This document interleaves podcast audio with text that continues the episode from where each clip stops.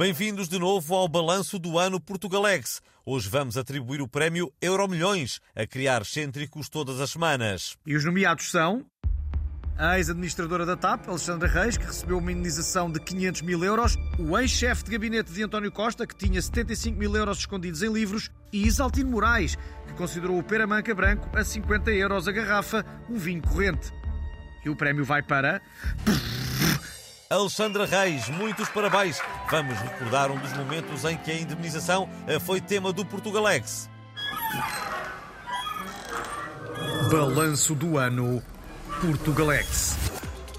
É hoje o primeiro desfile das marchas populares de Lisboa no Altice Arena. O Portugalex sabe que este ano, para além dos santos populares, será celebrado um santo impopular, o ex-ministro Pedro Nuno Santos. E que, além dos bairros tradicionais, vai haver uma marcha do futuro aeroporto de Lisboa com pessoas de Alcochete, Montijo, Santarém, Apegões, Rio Frio e Poceirão. Nós estivemos no ensaio.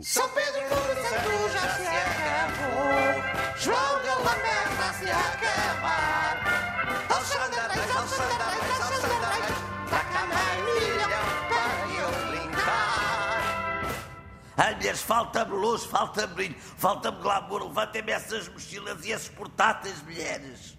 Os padrinhos da marcha da TAP serão o ex-adjunto de Galamba, Federico Pinheiro, e a chefe de gabinete, Maria Eugénia. Os dois vão depois organizar um arraial de porrada no bairro do Ministério das Infraestruturas.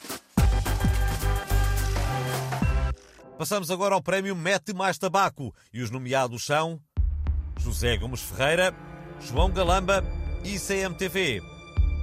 E desta vez o prémio vai para José Gomes Ferreira.